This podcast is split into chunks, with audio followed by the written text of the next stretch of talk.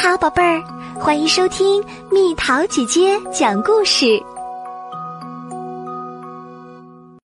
农历二十四节气小暑，终于能摘西瓜啦！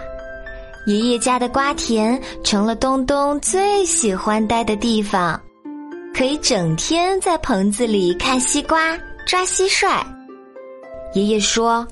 一年里最热的时候开始啦！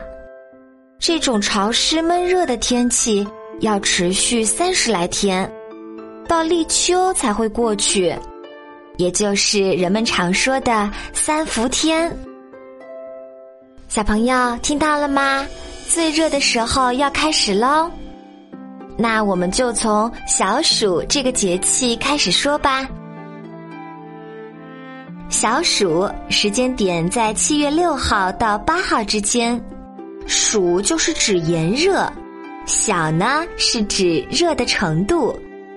小暑的意思就是天气开始炎热，但还不到一年中最热的时候。这时节，南方的梅雨季节即将结束，而人们常说的一年中最热的三伏天。就要开始了，很多地方有头伏吃饺子的习俗，因为天气炎热，人们容易吃不下东西，而饺子在传统习俗里正是开胃解馋的食物。小暑节气，强对流天气频发，像暴雨、强雷、冰雹、龙卷风、雷击就会时常发生。大家要注意安全，还要预防泥石流和洪水灾害。唐代诗人元稹写了一首诗来描写小暑节气时候的景象，蜜桃姐姐念给小朋友听哦。小暑六月节，唐·元稹。疏忽温风至，因循小暑来。竹喧先觉雨，山暗已闻雷。户甬深青矮，阶庭长绿苔。应沾新习学，蟋蟀莫相催。这首诗歌的意思是说啊，突然暖暖的热风到了，原来是循着小暑的节气而来。竹子的喧哗声已经表明大雨即将来临，山色灰暗，仿佛已经听到了隆隆的雷声。正因为炎热季节的一场场雨，才有了门户上潮湿的青矮和院落里漫生的小绿苔。老鹰在学着鸡脖，蟋蟀相互之间也在斗着。小暑有三候：一候温风至，二候蟋蟀居避，三候鹰始至。就像刚刚的诗人元稹写的景象一样哦。小朋友，夏天你吃的最多的一种水果是什么呀？没错，是绿色的大西瓜，对吗？地里的西瓜可以吃啦。成熟的西瓜水分多，味道甜。你知道怎么才能挑到好吃的西瓜吗？有三个好方法哦。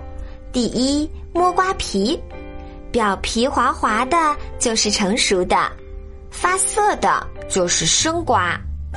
第二，听声音，用手指轻轻弹拍，发出咚咚声，声音清脆的是熟瓜。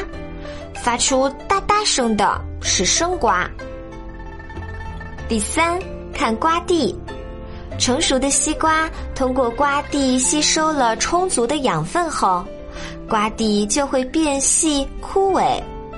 如果瓜蒂还是绿绿的、粗粗的，说明这个瓜还没有完全成熟。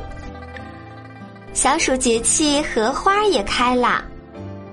池塘里荷花开了，一朵朵绽开清秀的面庞，为炎热的小暑时节带来一丝清凉。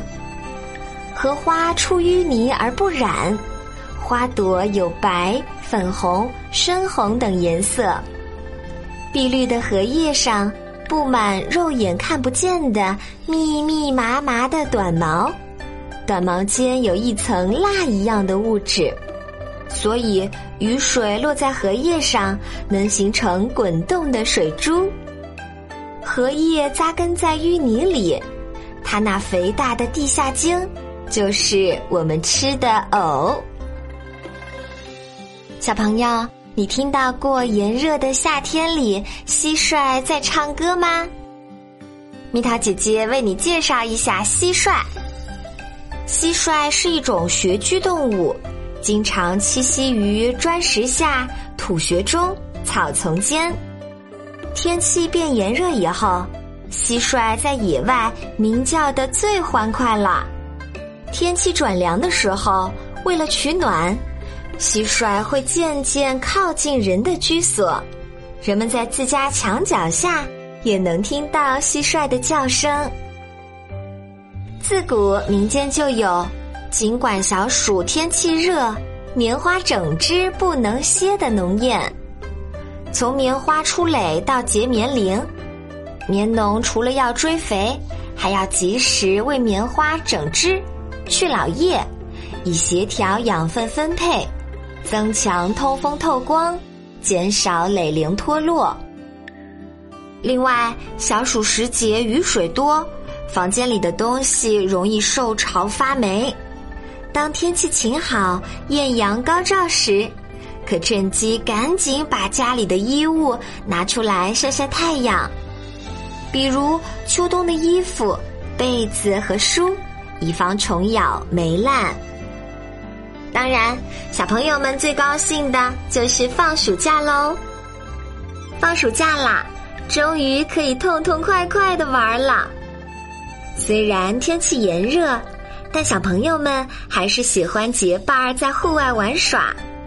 这时就要特别注意，防止中暑和晒伤哦。要尽量避开中午最热的时候出门儿。也不要在大太阳底下待太长时间，出去别忘了涂防晒霜。平常呢要多吃蔬菜水果，吃冷饮要适量哦。